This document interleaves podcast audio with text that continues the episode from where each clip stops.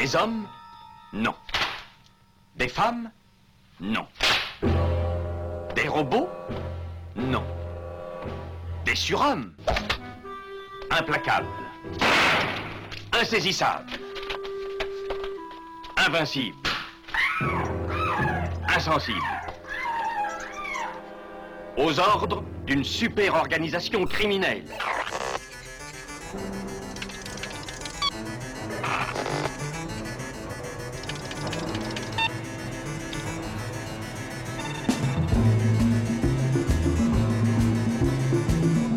Impossible Rien n'est impossible pour... Culture prohibée.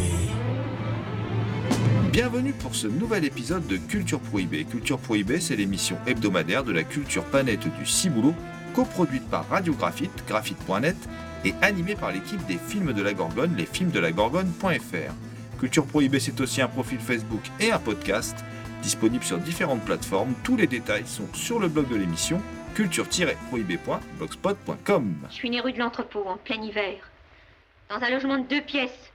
Nous étions six là-dedans, j'y suis resté 12 ans. 12 ans à entendre gueuler la concierge dans la cour à cause des terres mortards.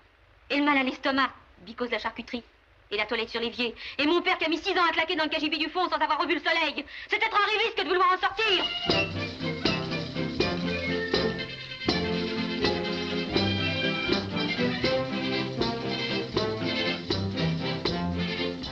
Au sommaire aujourd'hui, une émission entièrement consacrée à Noël Herp. Noël Herp, euh, historien du cinéma, critique de cinéma, euh, mais également euh, réalisateur de films. D'ailleurs, on parlera dans la deuxième partie de, l'émission du film La Tour de Nesle qui vient de sortir chez Tamasa, euh, qui est un film mis en scène par, par Noël Herp. Noël Herp qui est également l'auteur d'un ouvrage qui vient de paraître chez Marais Éditeur, un ouvrage qui s'appelle De l'air Clouseau, ouvrage qui nous permet de découvrir euh, échanges épistolaires, en particulier les lettres envoyées par Henri-Georges Clouseau à Suzy Delair, son actrice, sa muse, sa compagne, euh, qu'il a fait jouer entre autres dans euh, Quai des Orfèvres.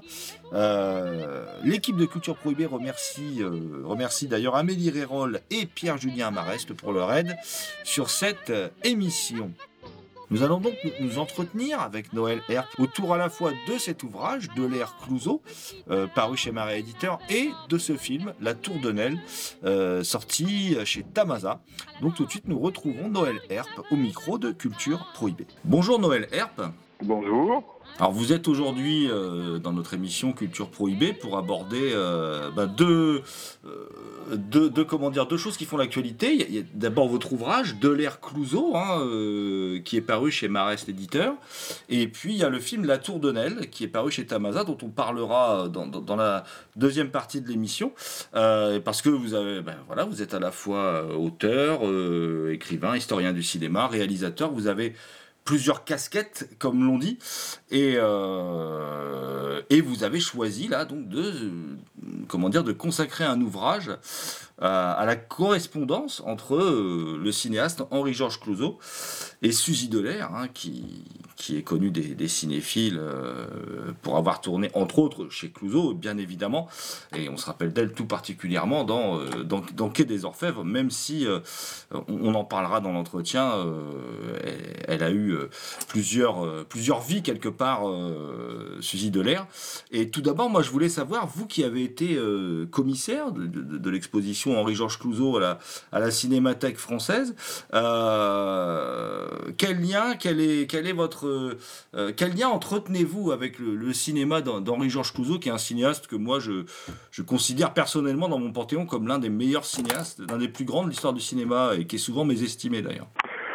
Écoutez, euh, oui, j'ai beaucoup d'admiration pour euh, je, oh, bah, je, je ferai peut-être pas forcément de, de classement, mais enfin, euh, oui, c'est un des grands cinéastes français, c'est certain.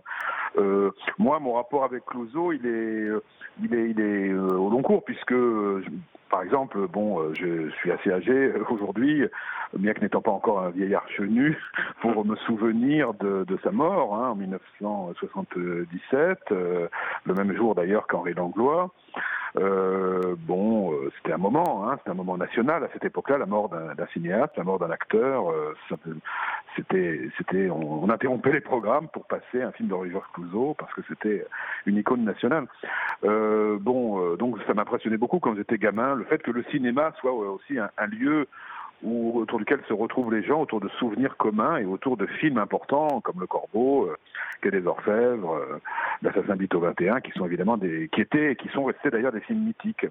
C'est ce qui est très frappant dans le cas de Clouseau, c'est que il aurait pu s'éloigner, comme se sont éloignés euh, certains cinéastes de sa génération, et, et on s'aperçoit que plus ça va, plus il reste dans les mémoires et que euh, il a conquis un nouveau public à partir notamment du film de, de Serge Bromberg, L'enfer d'Henri-Georges Clouzot, qui a, qui a montré que Clouzot, c'était pas seulement le, grand cinéaste classique de thriller à l'américaine, avec un côté efficace, une vision du monde puissante, etc., un grand directeur d'acteurs, mais que c'était aussi un expérimentateur avec un, un, rapport aux arts plastiques et à la modernité picturale tout à fait originale.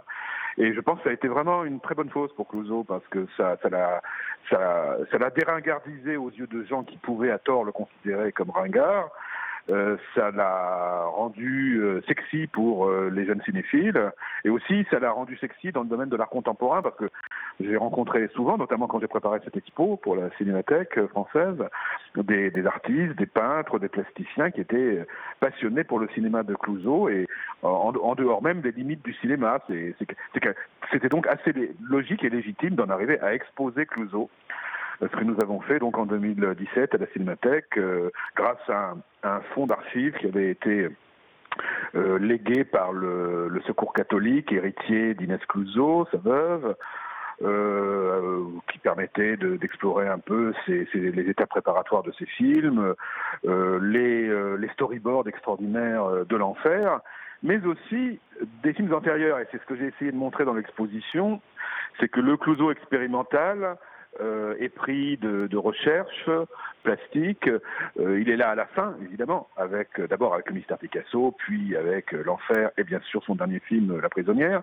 Mais il est déjà là avant, en fait. Euh, c'est déjà quelqu'un qui s'interroge sur les pouvoirs de l'image, sur les, les, limites de la création euh, qu'il essaie de repousser autant que possible.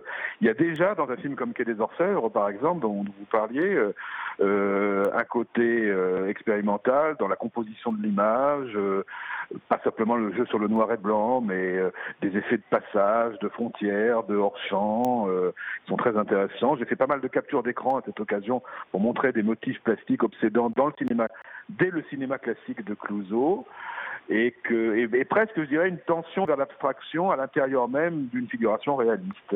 Donc c'est le grand paradoxe de ce cinéaste certes classique et reconnu comme un des plus grands cinéastes classiques français, mais qui tend vers un dépassement du classicisme. C'est ça aussi qui, m'a intéressé de montrer dans cette exposition. Ce livre, hein, c'est un prolongement. Vous avez déjà écrit hein, sur et autour de Clouseau, mais, ce livre-là, il, est particulier. Alors déjà, c'est le livre aussi, c'est la rencontre aussi avec un éditeur, parce que Pierre-Julien Marais, euh, c'est quand même un éditeur qui depuis quelques années nous, que je remercie au passage d'ailleurs, parce qu'il si, si, ne m'avait pas gentiment fait parvenir votre ouvrage, on, ne serait sans doute pas là en train de, parler, puis je n'aurais pas découvert votre film, ce qui aurait été une énorme bêtise. Donc là, je suis très content d'avoir découvert votre travail à travers le travail de Pierre-Julien Marais. C'est une rencontre avec cet éditeur aussi qui a, qui a permis ce livre. Je pense, ce livre, c'est vraiment une histoire de rencontre. Il y a Pierre-Julien Marais, il y a Jacqueline Villemetz. C'est une histoire de rencontre. Euh, il y a aussi Guylaine Gracieux, qui est l'ayant droit d'Henri-Georges Clouzot, enfin qui, s'occupe un peu de gérer son catalogue et qui, euh, et qui a mis la main à la pâte dans cette affaire, parce que euh, c'est par elle que j'ai connu Jacqueline Villemetz et que nous avons pu euh, effectivement nous mettre d'accord sur l'idée d'éditer la, correspondance inédite de Clouzot. Euh, donc il y a cette première rencontre, Guylaine, Jacqueline, euh, et puis Pierre Julien, que je connaissais par ailleurs. Euh, qui est un éditeur formidable, extrêmement dynamique, toujours prêt à, s'engager euh, pour des, des, livres pas toujours faciles à faire, euh, qui s'est décidé sur ce projet en, en, un quart de tour. on a rencontré Jacqueline Villemetz ensemble en septembre, si je me souviens bien, et voilà, le livre sort en avril. C'est rare hein, que ce soit aussi rapide. il, il, a, il, a, il a quelque chose de très artisanal et et en même temps de très très scrupuleux dans la composition de ses livres. Et puis il, ose des, sujets qui sont peut-être pas dans l'air du temps euh, euh, ou qui sont peut-être pas dans une certaine doxa, notamment celle des cahiers du cinéma, qui ont tendance à continuer à répéter un certain dogme sur euh, les cinéastes qu'il faut défendre et ceux qu'on n'a pas le droit de défendre. Et évidemment, vous l'aurez compris, Clouseau fait partie des cinéastes que, selon les cahiers du cinéma, on n'a pas le droit de défendre, qui ne seraient pas des auteurs. Euh, bon, euh, certains critiques que je ne nommerai pas euh, sont même, j'ai même entendu des déclarations de, de leur part disant on peut pas aimer le salaire de la peur et le cinéma. Bon, ok. Euh, donc, euh, moi, j'ai jamais été intimidé par euh, ces anathèmes. J'ai jamais considéré qu'on pouvait pas aimer à la fois Renoir et Carnet ou euh, Bresson et Clouseau. C'est des cinéastes qui œuvraient à la même époque, qui avaient chacun leur vision, qui avaient chacun leur projet, et Dieu reconnaîtra les siens.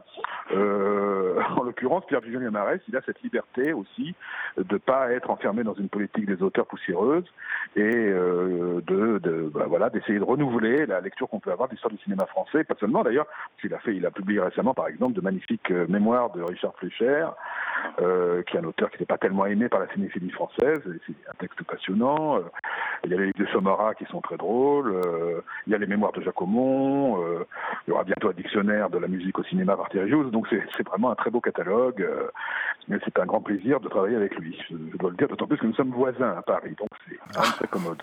c'est pratique, effectivement.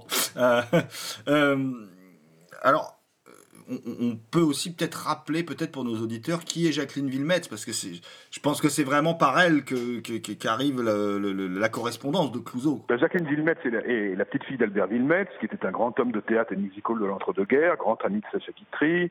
Euh, Elle-même connaît très bien l'œuvre de son grand-père, à laquelle elle a consacré plusieurs publications.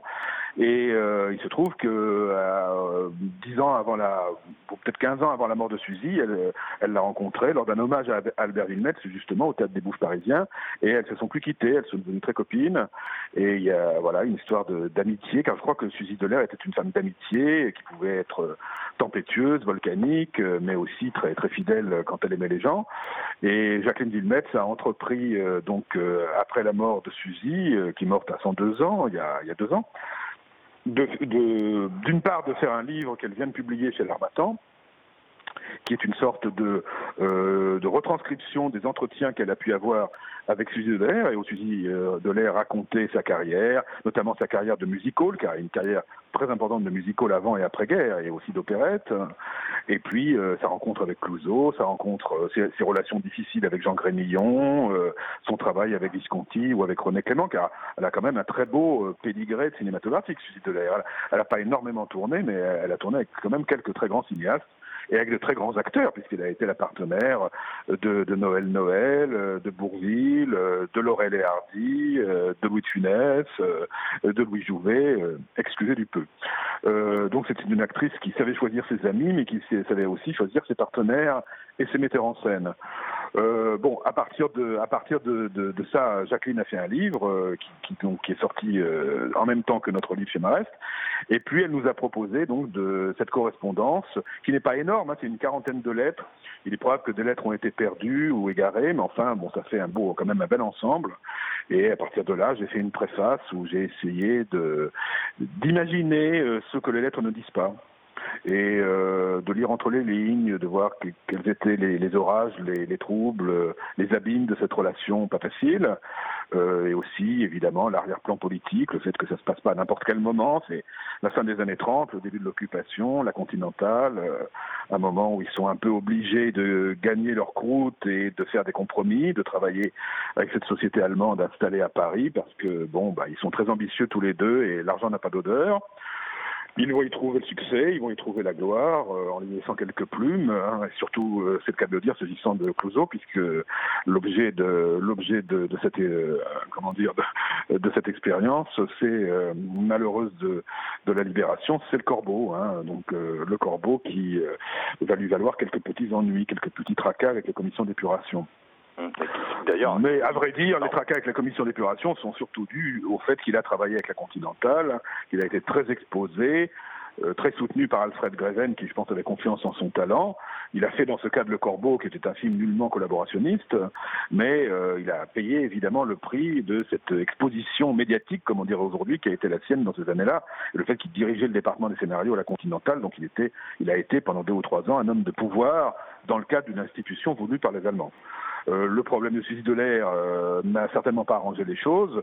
Euh, elle a été certainement moins lourdement punie que lui, mais elle avait été encore plus imprudente puisqu'elle avait participé à un, trop fameux voyage en Allemagne euh, de, commandité par la Continentale et qui emmenait des, acteurs et actrices français euh, dans les studios berlinois euh, pour y rencontrer les, instances locales. Bon, voilà.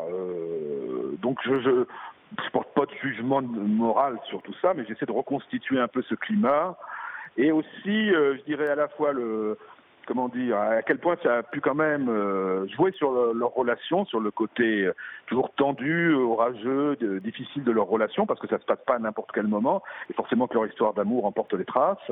Et en même temps, le plus intéressant, c'est ce qu'ils en ont fait cinématographiquement, c'est-à-dire que euh, ils se servent du personnage de Suzy pour euh, imposer un nouveau style d'actrice euh, sous l'occupation à un moment où bah, les, actrices, d'avant-guerre, par exemple Michel Morgan est parti aux États-Unis, on essaie de, trouver un on ne peut pas voir de film américain, donc on cherche un style d'actrice un peu nouveau, et Suzy Delair va contribuer à un certain renouveau du jeu d'actrice dans, cette période des années 40.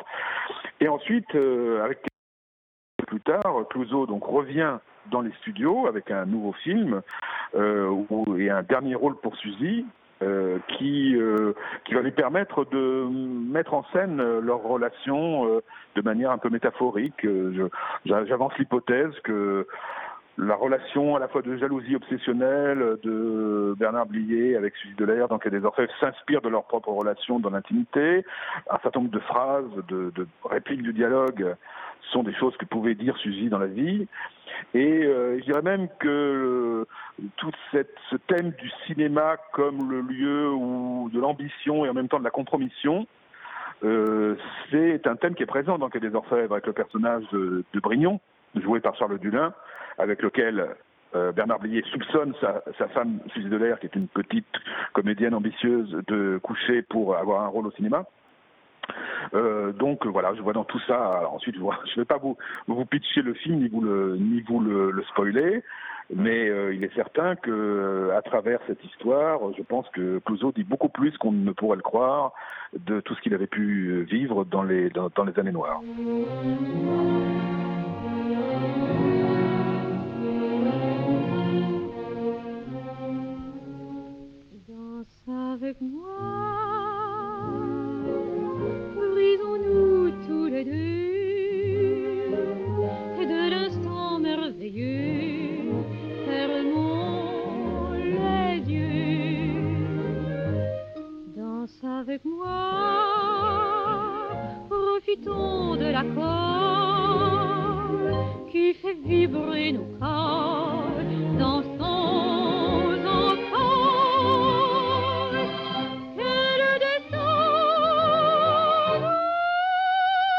écoutez Noël Herp, auteur de Delair Clouseau, ouvrage paru chez Marais Éditeur, au micro de Culture Prohibée. Clouseau, oui, qui a été, vous le rappeliez, hein, euh, qui a la particularité quand même d'avoir été honni par euh, tous les bords politiques, parce qu'il a le Corbeau, euh, c'est vraiment le film qui a fait qu'il a été bah, viré de la Continentale, et de l'autre côté, à, la Libération, comme vous le rappeliez, il a été interdit de travailler quand même. Bon, ça n'a pas duré longtemps, heureusement, mais c'est quand même une, drôle de destinée que lui a apporté ce film, Le Corbeau.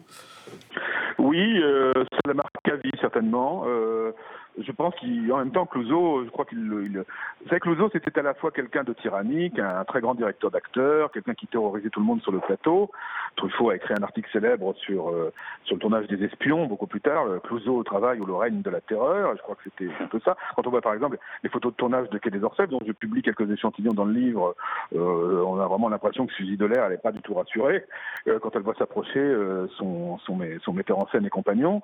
Mais à côté de ça, il y a quelque chose de masochiste aussi chez lui. C'est quelqu'un qui, qui retourne, qui retourne contre lui-même sa propre volonté de puissance, qui, je dirais, pour parler vulgairement, qui cherche un peu la merde, qui cherche des sujets difficiles. Et il est certain que faire un film comme Le Corbeau en 1943 qui était un film sur les lettres anonymes, c'était quand même extrêmement pervers. Euh, ça lui a valu euh, de se fâcher avec Alfred Greven, directeur de la Continentale, qui n'est pas du tout content du tour que prenait le film. Euh, et ça lui a valu évidemment d'être très mal vu par par les, les, les, les porte-paroles de la France résistante, qui ne voulaient pas voir finalement, qui ne voulaient pas admettre la noirceur du tableau de la France occupée que, que, dressait Clouseau dans ce film. Même si évidemment le film ne représente pas officiellement la France occupée, c'est quand même un certain climat de la France occupée qui est montré d'une manière très crue. Donc, euh, du coup, euh, bon, il s'est mis à dos tout le monde et de tous les corps.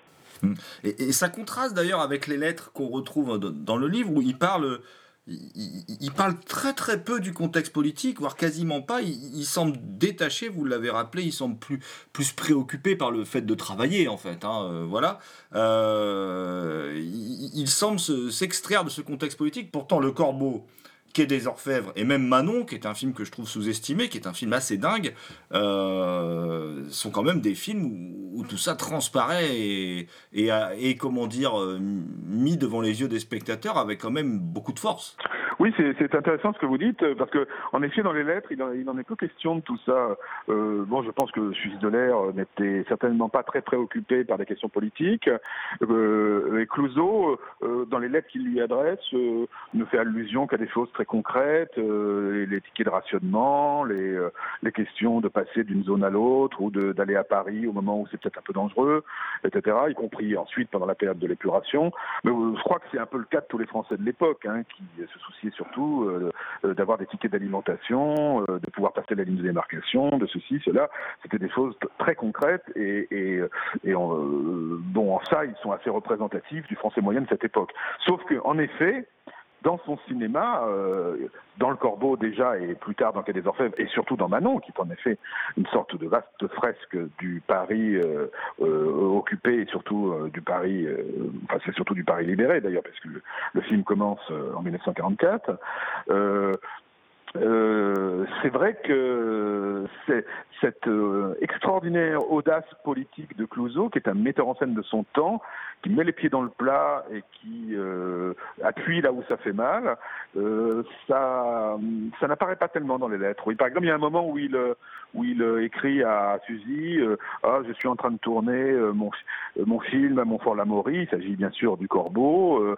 ça s'appelait à ce moment-là Lettres anonymes. C'est très difficile. J'ai pas assez de temps de travail, etc. Mais jamais il ne semble inquiet, par exemple, du contenu sulfureux de son film.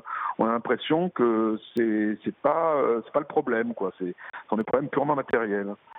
Mais vous savez, c'est assez caractéristique de cette époque et aussi d'une certaine manière de concevoir le cinéma à cette époque. Euh, les, cinéastes de cette génération-là n'étaient pas des, gens prétentieux et qui se, se, pavanaient dans le discours. Ils faisaient, ils faisaient, ils faisaient, ils, faisaient, se souciaient surtout de faire et même s'il faisait euh, des films très ambitieux. Mais ça, on, s'en apercevait à la fin, une fois que le film était projeté sur l'écran. On découvre en tout cas en quoi, euh, je veux dire, cette relation avec Suzy Delair, elle compte beaucoup, elle compte peut-être plus que tout, parce que c'est peut-être, contrairement par exemple à Vera Clouseau, une femme qui, on sent qu'il veut être un peu son mentor, elle s'amuse, hein, vous l'avez rappelé, elle lui inspire des répliques, elle lui inspire euh, tellement de choses d'ailleurs. Euh, même parfois, il y a une lettre très courte dans le livre où elle lui inspire même quelques grivoiseries, voilà. Euh, mais on, sent qu'il y a une relation entre eux qui transparaît dans ces, dans, dans lettres, qui est, qui est une. Alors lui, il est fou amoureux. J'ai l'impression qu'elle est moins amoureuse, elle, elle est moins amoureuse, pardon, que lui est amoureux de Suzy Delair. Et à travers ces lettres, on découvre beaucoup de frustration, euh, beaucoup de jalousie et en fait beaucoup de thèmes de son cinéma qu'on va retrouver alors euh, aussi bien dans Manon que dans l'enfer aussi, enfin des, choses qui reviendront dans son cinéma. Oui, tout à fait. Il y, a, surtout ce thème que j'indiquais tout à l'heure euh, de la jalousie et de la jalousie qui va qui va surgir dans Quai des Orfèvres et se développer en effet beaucoup plus tard de manière obsessionnelle dans l'enfer, se développer de manière tellement d'ailleurs qu'il n'arrivera même pas à terminer le film. Bon, c'est une sorte de concentré absolument délirant de ses obsessions. Clouseau est, un jaloux, euh, c'est un grand lecteur de Proust. Hein, je pense qu'il a, vraiment euh, adoré la description de la jalousie dans la recherche du temps perdu. D'ailleurs, c'est une des premières choses qu'il dit à Suzy quand il la rencontre. Il lui conseille de lire Proust. Euh, il a vraiment ce rapport à l'amour qui est fait de souffrance, qui est fait de fatalité, de tragédie, de fièvre, de frustration. Euh, je pense qu'il a, il a besoin de fonctionner comme ça, en fait. Il a besoin d'être jaloux et de susciter la jalousie aussi. Car c'est encore une fois, c'est à double tranchant. Euh, il, euh, il, euh, il souffre des, infidélités de Suzy, comme il souffrira des, infidélités de, certaines de ses autres compagnes, mais il est surtout quelqu'un, mais il est aussi en même temps quelqu'un qui, trompe, qui trompe, et il a trompé Suzy comme il a trompé euh, Vera et, peut-être même aussi Inès.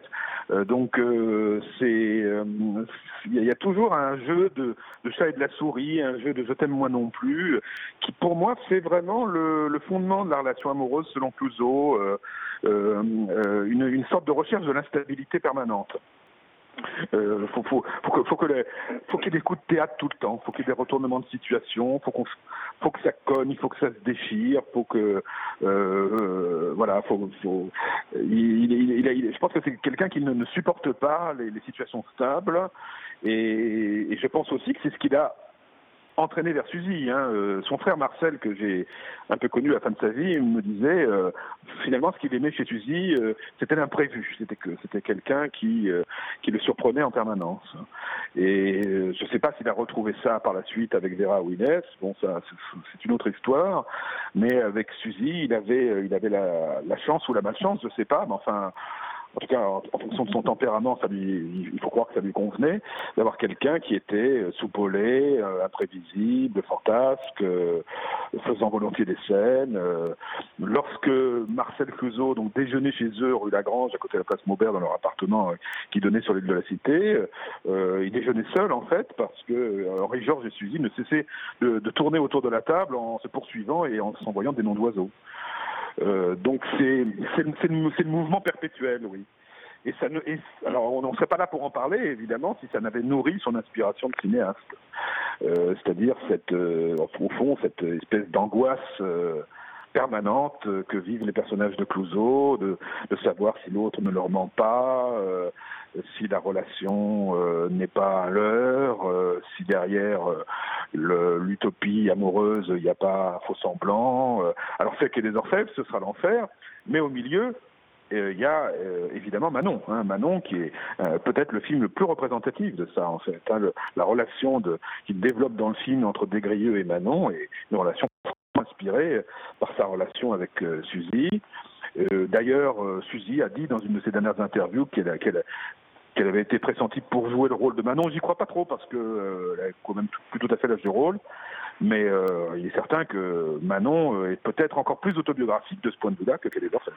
Mmh. C'est un film, c'est un film que j'aime beaucoup. Manon, c'est un film assez peu connu dans sa filmographie, mais qui je trouve est assez assez impressionnant.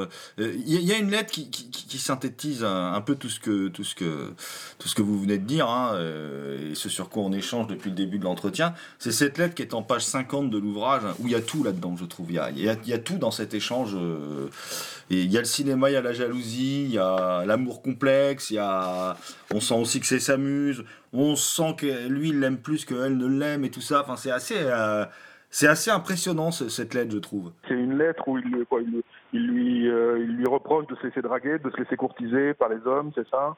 Oui, c'est la, c'est la lettre qui commence par dimanche 9h du soir. Je ne les connais pas toutes par cœur, mais enfin, je me souviens d'une lettre notamment qui est très clé des orfèvres, où il lui dit euh, voilà euh, j'ai peur que tous ces hommes qui te font la cour ne s'intéressent plus à la femme qu'à l'artiste. Méfie-toi il faut que tu te tu fasses attention à tous ces tous ces hommes qui te courent après. J'ai peur. Hein, il y a cette phrase. Mmh. je ne t'ai jamais autant aimé ni désiré mais j'ai peur je trouve ça vraiment magnifique parce que c'est tout Clouseau finalement. C'est le, mélange du désir sexuel très fort. Clouseau c'est aussi quelqu'un qui, met, qui, qui parle de sexe. Et effectivement, il y a des lettres quasiment porno, mais euh, qui met en scène le sexe dans ses films. Et en même temps, le sexe et Eros est toujours pas loin de Thanatos et le désir est, est toujours lié à la peur. Et c'est c'est très très fascinant chez lui parce que c'est quelqu'un qui euh, qui tutoie la folie en fait, hein, qui, qui est qui, est vraiment très borderline, Clouseau, et, et il joue avec sa propre folie, il met en scène sa folie. Ça, il n'y a pas beaucoup de cinéastes qui en sont capables. J'ai débuté l'entretien en disant que ce livre était une histoire de, rencontre aussi. Et, vous avez rencontré Suzy Delair, vous, y a, vous en parlez dans les premières pages du livre.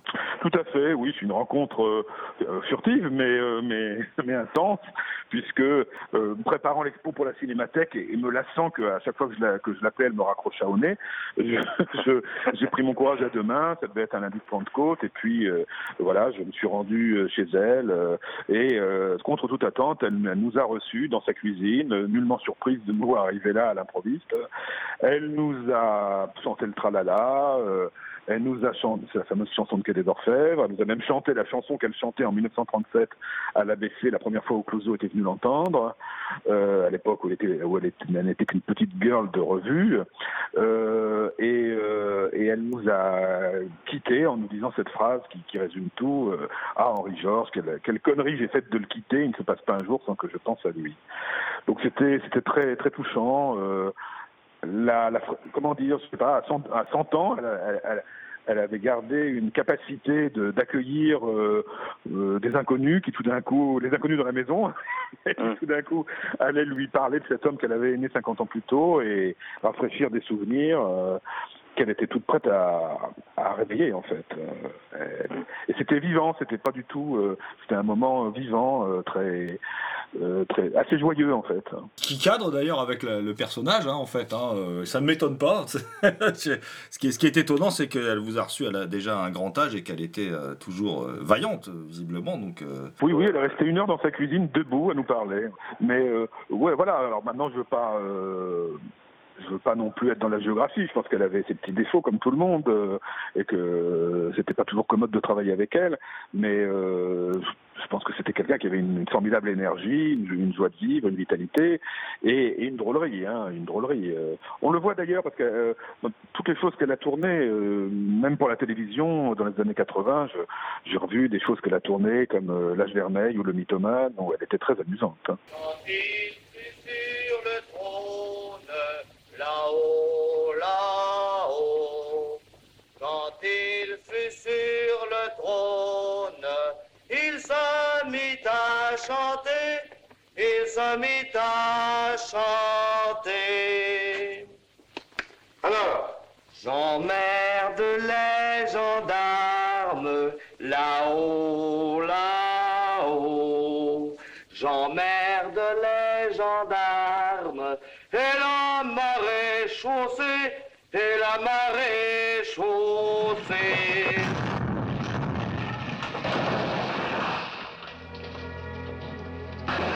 Vous écoutez Noël R au micro de Culture Prohibée.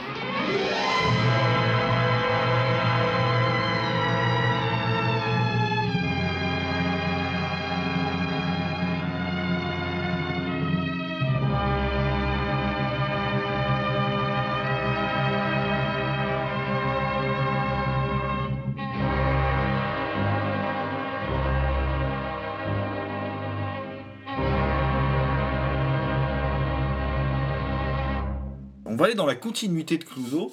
Parce qu'il y a un film de Clouseau qui s'appelle Miquette et sa mère.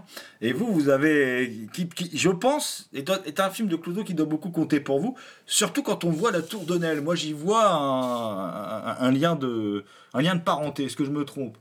Ah bah vous avez tout à fait raison, là vous avez mis le doigt dessus. hein. c'est mon Rosebud. Bah, je pense d'abord que c'était le Rosebud de Clouseau. hein. J'ai fait d'ailleurs une, une préface à une réédition de la pièce de Robert de Flers et les garçons de Caliavet, euh, qui a été adaptée plusieurs fois au cinéma, qui avait été adaptée en muet, puis par euh, Henri Diamant-Berger, par Jean Boyer, et puis donc euh, par Clouseau. Et en fait, Clouseau a fait comme si c'était une commande, un petit film qu'il avait fait comme ça par-dessus la pas du tout. Euh, c'est un, un film au- auquel il a beaucoup cru, qu'il a longuement préparé, et dont je me suis aperçu que c'était une pièce qu'il avait vue quand il était enfant qui est peut-être la première pièce qu'il ait vue quand il était enfant. en tournée, sans doute en Bretagne ou à Niort, mais je pense plus, plus vraisemblablement en Bretagne où ses parents avaient, avaient déménagé. Donc il y a, vraiment un rapport au théâtre 1900. Il demandait d'ailleurs à Louis Jouvet dans le film de, charger son rôle de Montchablon, son rôle de vieil acteur cabot, comme le faisait Max Derly à la création, en tout cas dans cette tournée qu'il avait vue. Euh, je pense qu'il y a chez Clouseau ce goût du, du, vieux théâtre, des conventions du théâtre, euh, des trois coups, des coulisses, du décor en toile peinte. Euh, il y a ça déjà dans Quai des Orfèvres, hein, euh, le, le, parce qu'il a très bien connu ce monde du musical d'avant-guerre, les petites girls, les, les impresarios, les, les, producteurs véreux, euh, etc. Et il le met en scène de manière à la fois tendre et très ironique. Et ça, ça culmine pour moi dans Mickey et sa mère avec notamment une, une scène finale qui dure à peu près une demi-heure de théâtre de verdure qui n'est pas du tout dans la pièce de Serge Caliavet, et qui est un chef-d'œuvre de drôlerie euh, pour moi inégalé. Il s'est beaucoup amusé, je crois, à écrire ça avec Jean Ferry, qui était un physicien facétieux, avec qui il avait déjà écrit le scénario des Orfèvres. Et euh, c'est pas dans la pièce, hein, tout ça. Cette représentation de théâtre complètement foireuse, où rien ne marche comme on voudrait, euh, où les acteurs arrivent en retard, où on voit euh, les trucs cages, les, les, bruitages en coulisses, la manière dont on fait des bruits d'orage et tout ça. C'est un moment de cinéma pour moi absolument merveilleux. C'est-à-dire, c'est comment le cinéma peut affirmer sa propre euh, fantaisie, sa propre poésie en filmant les conventions du théâtre d'un théâtre qui n'existe plus, mais qui a peut-être besoin de ne plus exister pour être ranimé par le cinéma. Il y a, là un écart qui est très, très intéressant, euh, qui correspond à peu près à ce que c'est à la même époque qu'Autant Lara avec euh, Aucune d'Amélie, et qui... Euh, alors, d'Amélie est un film qui, qui, est plus connu et qui a été plus célébré à l'époque par la critique, notamment par André Bazin, mais je suis vraiment étonné que Mickey et sa mère euh, ne soit pas plus connu, parce que c'est pour moi un des meilleurs films de Clouseau et un des meilleurs films de théâtre tout court. Le roi Ah, salut mes seigneurs ce nouveau venu C'est sans doute quelque Italien qui cherche fortune. Il me semble que j'ai entendu cette voix.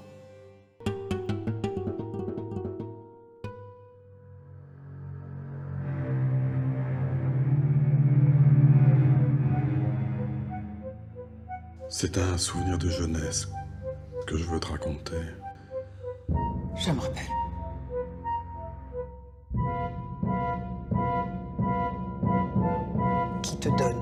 Puissance de deviner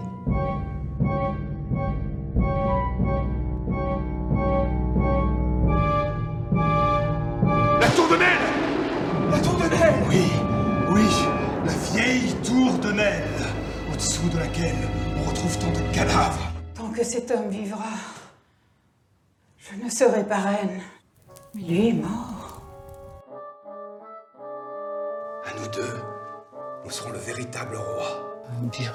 Si cette fois tu méchant. Bien joué, Marguerite. À toi la première partie. À moi la revanche. C'est moi maintenant qui tiens ta vie entre mes mains.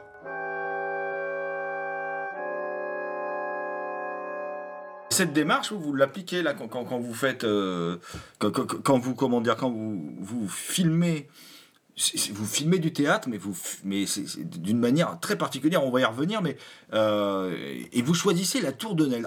Cette pièce d'Alexandre Dumas, bon, que vous raccourcissez évidemment, parce qu'elle est, beaucoup plus long. Euh, et, comment, alors pourquoi déjà avoir choisi la Tour de Nesle déjà pour, euh, Pourquoi ce choix déjà? Ah bah, je dirais que c'est plutôt la Tour de Nesle qui m'a choisi, mais, mais, c'est drôle parce que j'ai eu, un, eu une sorte de vision cette nuit-là, dans mes insomnies, et je me suis dit, euh, c'est la mère de la fiction.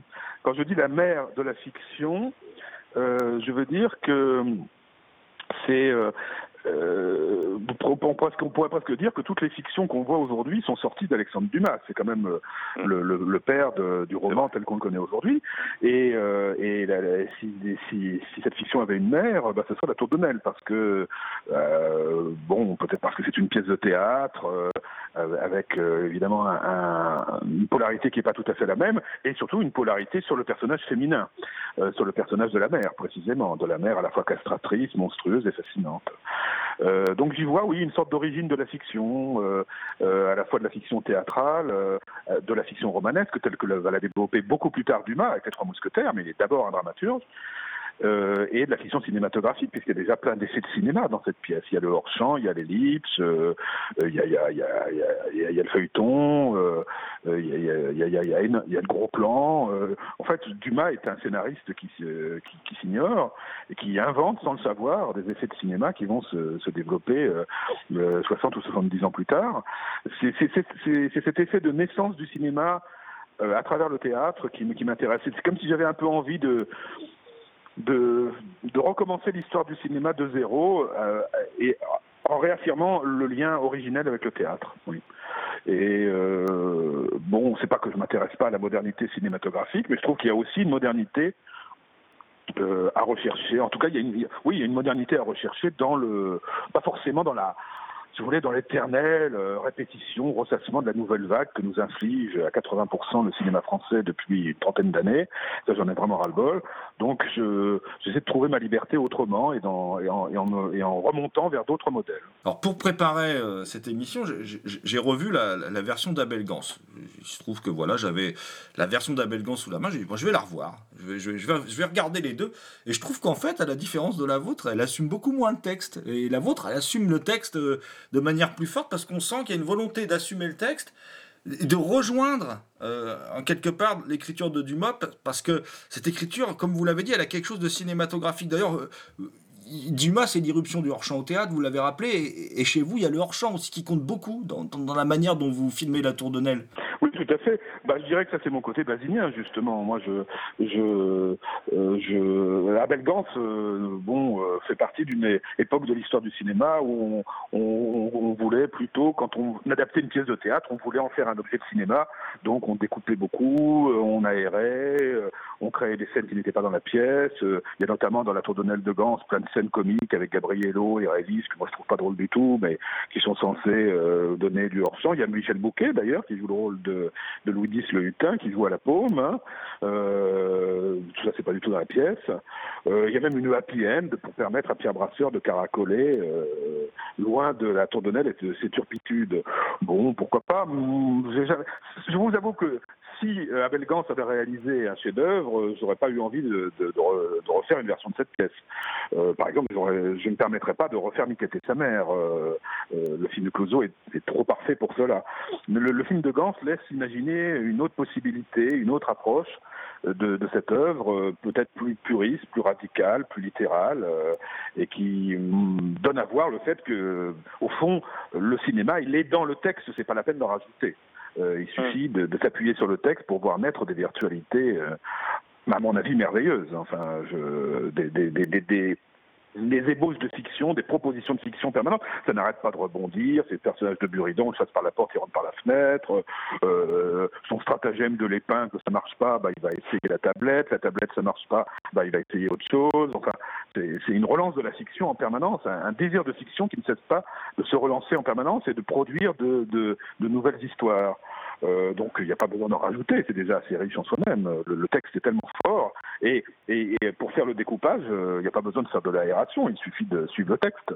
Et le texte et tous ces effets dont vous parlez, ils sont dans le texte. Je n'ai eu qu'à tirer le fil. Vous faites un film et vous allez chercher les prémices du cinéma existantes au théâtre. On peut dire ça. C'est ça, exactement. Oui. C'est une sorte de préhistoire du cinéma cachée dans les ruines du théâtre. Je précise quand même qu'il y a eu également euh, d'autres versions de la Tour de Nesle. Hein. Je, euh, Belgrande n'est pas la seule. Par exemple, il y a une très bonne version des années 30 euh, réalisée par un cinéaste Gaston Roudès, qui est beaucoup plus fidèle à la pièce. Il y a une version muette que je, qui sort d'ailleurs en bonus du DVD Tamada, mm. euh, qui est assez amusante puisque tout le le poteau rose, c'est-à-dire la révélation que je ne ferai pas aujourd'hui du, terrible secret qui unit Marguerite de Bourgogne et Buridan, est faite dès le début du film. Donc ça, c'était quand même euh, un peu euh, bon, c'était pas une manière de ménager le suspense très habile. Euh, mais il y a aussi des versions télé. Il y a même une version un peu un peu coquine qui a été réalisée en, Allemagne dans les années 60 avec Jean Piat dans le rôle de Buridan. Mais ce qu'on mettait en avant surtout et ce qu'on aimait dans La Tour de Nesle depuis le 19e siècle, puisque cette pièce a été un immense succès euh, pendant quasiment un siècle. Hein, vraiment le, tube absolu du, répertoire français romantique et populaire. Ce qu'on aimait, c'était le côté euh, érotique, euh, voilà, les secrets d'alcôve des puissants, les, euh, histoires de sexe des grandes ce monde, etc. Bon, j'ai un peu déplacé le centre de gravité. D'abord parce que finalement, j'ai renvoyé au hors-champ toute cette dimension d'orgie, de partie fine, qui dans le film de Gans par exemple était, plus représente. Et puis peut-être parce que j'ai, euh, disons, euh, euh, apporté un côté un peu queer qui, qui n'était peut-être pas prévu par Dumas. Je pense, oui. Effectivement. Dumas, Dumas quand il quand il mettait des euh, quand il mettait des euh, comment dire euh, des pages euh, des, des jeunes pages en collant, c'était pour mettre sa petite copine qui jouait le rôle en travesti. Euh, moi, j'ai pas tout à fait suivi cet exemple. J'ai déplacé ça vers quelque chose que je crois plus contemporain, en tout cas, bon, en tout cas que, que je peux me permettre aujourd'hui. Et d'ailleurs, vous, vous, alors vous vous travestissez un moment en bohémienne, vous jouez dans le film, vous faites le, le choix du, de, de, de jouer Buridan. C'était une évidence pour vous C'était vous qui alliez faire ce rôle dès le départ? Ah oui, mais parce que c'était aussi lié à l'envie de jouer ce rôle-là, oui. Euh, c'est un- formidable rôle. euh, c'est un rôle pas facile à jouer en plus, hein, parce que euh, il est plein de contradictions, on comprend pas trop ce qui le meut. Euh, Il y, a des- il y a des scènes comme ça, je pense notamment à la scène où il, il, il revoit son, enfin il revoit euh, euh, comment euh, Gauthier Donnet euh, dans la taverne juste avant de l'envoyer à la mort à la Tour de Nesle. Il y a tout un moment comme ça, on ne sait pas trop ce qu'il ce qu'il magouille, ce qu'il fomente. C'est un personnage euh, à la fois shakespearien et en même temps fait de briques et de broc parce qu'il n'y a pas forcément la cohérence psychologique qu'il y a chez Shakespeare, il y a aussi le côté un peu, disons, euh, je pense que Dumas était en même temps quelqu'un qui tirait à la ligne, donc qui écrivait un peu comme ça, sous le, feu de l'inspiration, sans trop se soucier de, continuité. Et donc euh, ensuite, en tant qu'acteur, faut recoller les morceaux de tout ça, et c'est pas toujours facile. Mais j'aime bien ce côté puzzle. Le- le- la pièce est construite comme un puzzle, les personnages ne cessent de se demander ce qui va se passer, ce qui pourrait se passer, ce qui s'est passé. Il y a ce personnage de- des manants et des courtisans que j'ai fait jouer par les mêmes comédiens qui forment une sorte de cœur antique comme ça, un peu, un peu perplexe. Ne cessent de commenter justement les failles, les lacunes du récit. Et le personnage de Buridan fonctionne aussi comme ça.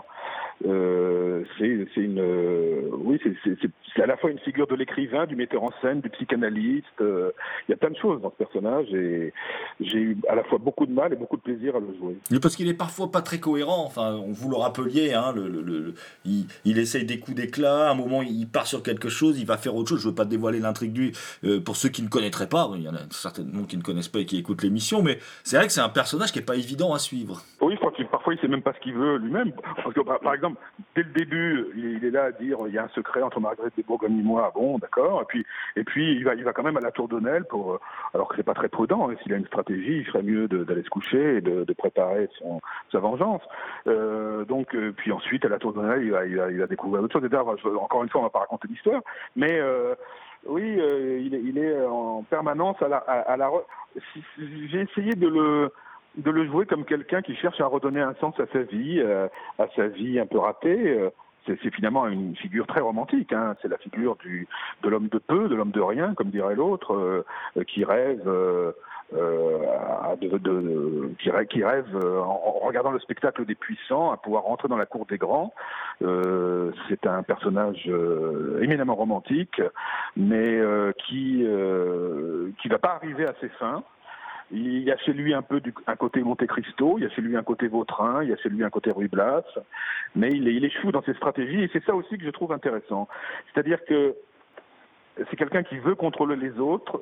Je l'ai dit, c'est un peu une figure du metteur en scène. Il veut créer des- créer des crises, créer du drame, créer des affrontements. Il y arrive d'ailleurs. Et en même temps, il va finir par être débordé par euh, le dispositif qu'il a mis en place. Et euh, j'aime cette sorte de mise en échec de la stratégie. C'est un personnage en même temps très masculin, très dominateur, et que j'ai voulu aussi montrer se travestissant, euh, attaché, bâillonné, humilié, euh, euh, renaissant pour mieux, pour mieux, pour mieux s'effondrer, et finalement complètement écrasé par les stratégies qu'il a lui-même mises en place. Ça nous renvoie à Clouseau un peu tout ça d'ailleurs. Et, tr- et très amoureux, ce que j'allais dire, un peu comme Clouseau, voilà. Très amoureux et, et, et en même temps, euh, oui, dans, dans un mélange d'amour et de haine vis-à-vis de cette femme. Je suis pas sûr qu'il soit tout à fait conscient de qu'il est toujours amoureux d'elle et pourtant je l'ai joué comme ça. Je crois que j'espère que ça se sent. Oui, je l'ai joué comme sourdement toujours amoureux d'elle.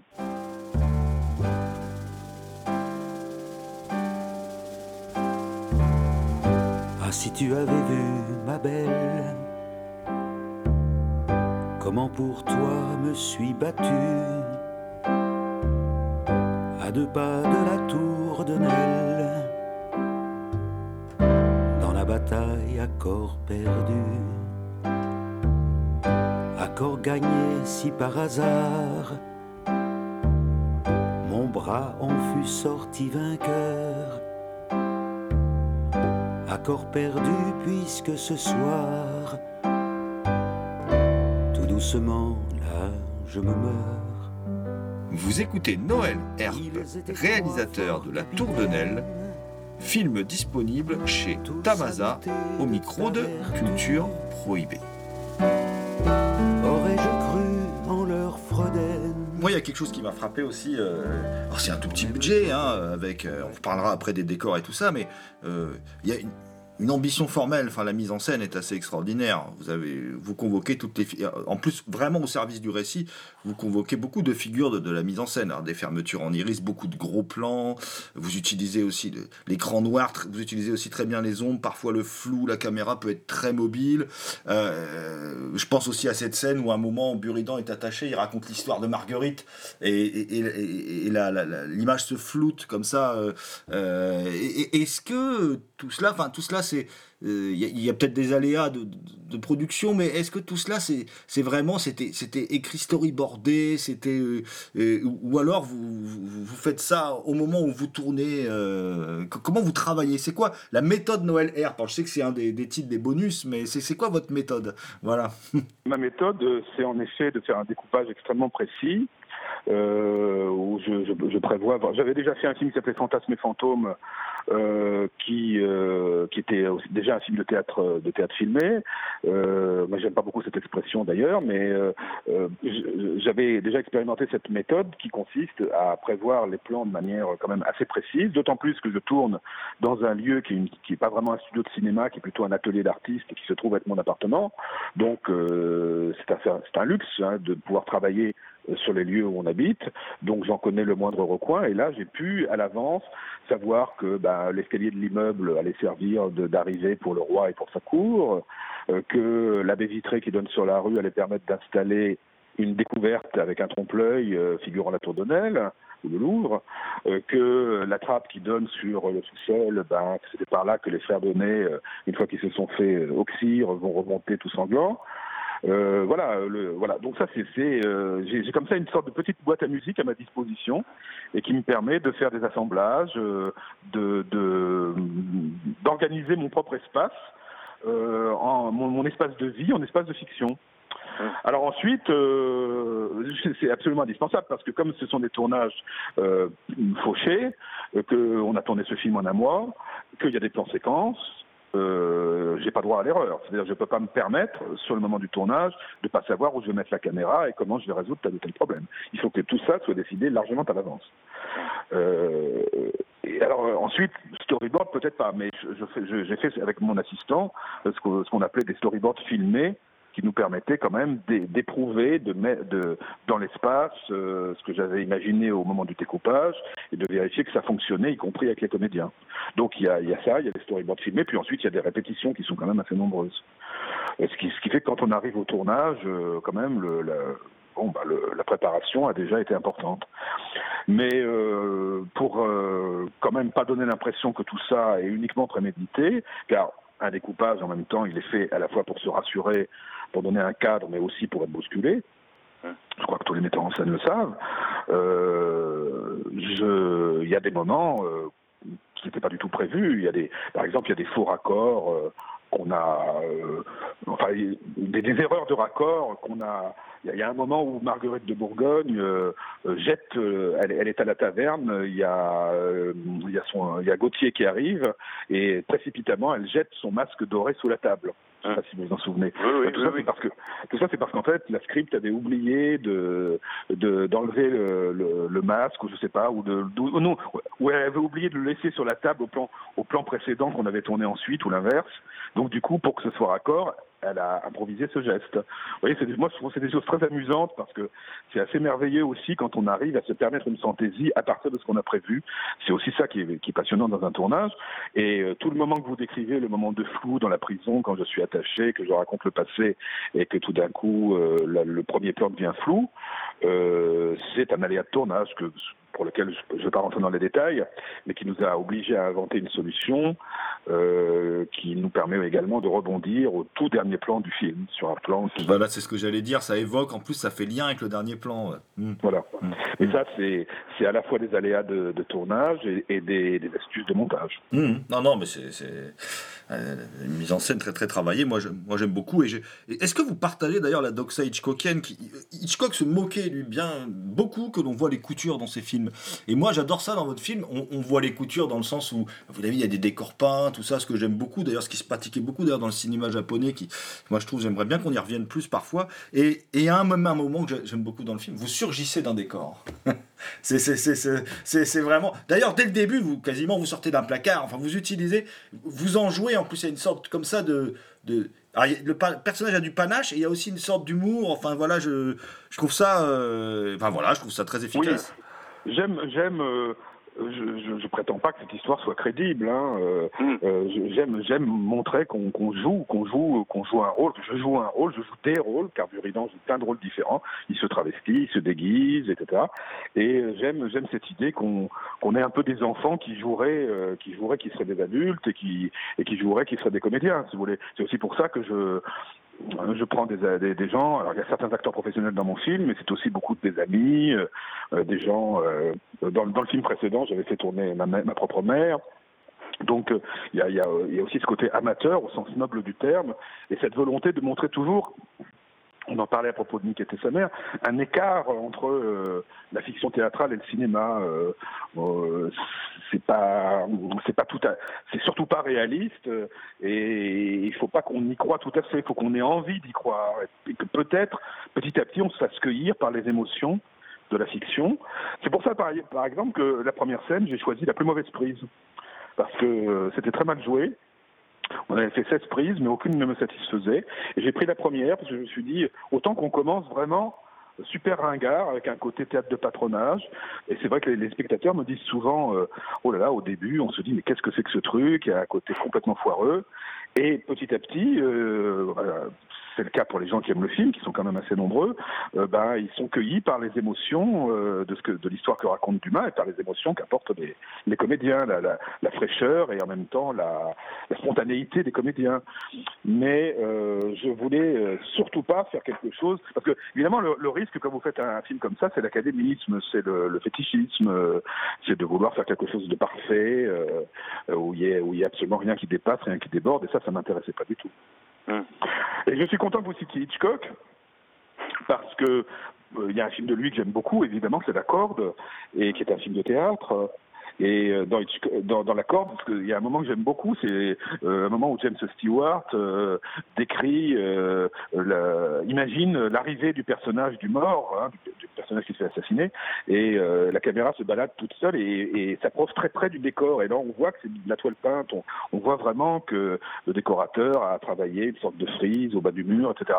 Et ça, je, je le fais, euh, je, c est, je le fais en tant que cinéaste. Je, je ne me compare pas à Hitchcock, Dieu sait, mais je, je m'amuse beaucoup à, montrer, euh, à montrer le décor, euh, à, montrer que c'est que c'est du décor, euh, y compris que c'est mon décor.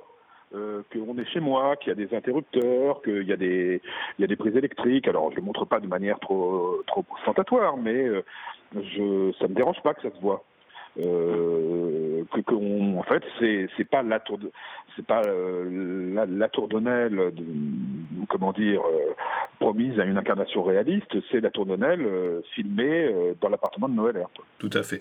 Et bah, en, comme vous le dites c'est très efficace après on se laisse emporter complètement par l'émotion par la scansion aussi qui est très importante le rythme euh, qui est qui est apporté aussi par les comédiens bah, je vais terminer ça va être ma dernière question mais justement quelle place vous accordez dans, le jeu des, aux, aux comédiens euh, sur cet aspect de scansion de rythme parce que le, le, film doit durer je crois 1h50 quelque chose comme ça mais ça passe très vite. Il y a, il y a une sorte de rythme trépidant euh, qui est apporté beaucoup par le jeu quand même oui, je suis content que vous parliez de ça parce que le côté musical était très important pour moi. C'est un opéra aussi, cette pièce. Hein.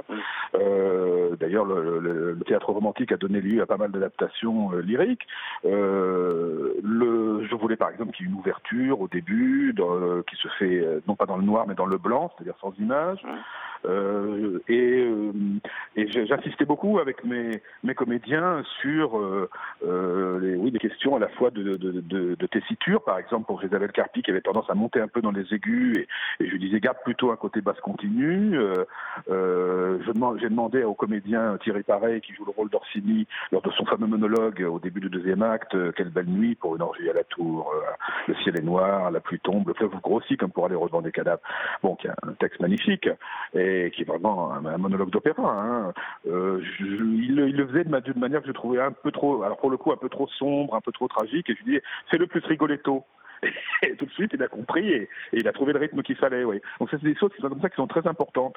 Euh, je, je, suis très sensible à ça chez le comédien. Oui, c'est la, la, la, musicalité de la voix et, et le fait d'être sensible à la musique du texte, car tous les comédiens n'en sont pas n'en sont pas capables. Et c'est vraiment quelque chose qui, qui, est très important pour moi. De, euh, là aussi, je dirais que c'est un peu comme ce que je disais tout à l'heure. Il y a, il y a une musique du texte, il faut savoir l'écouter.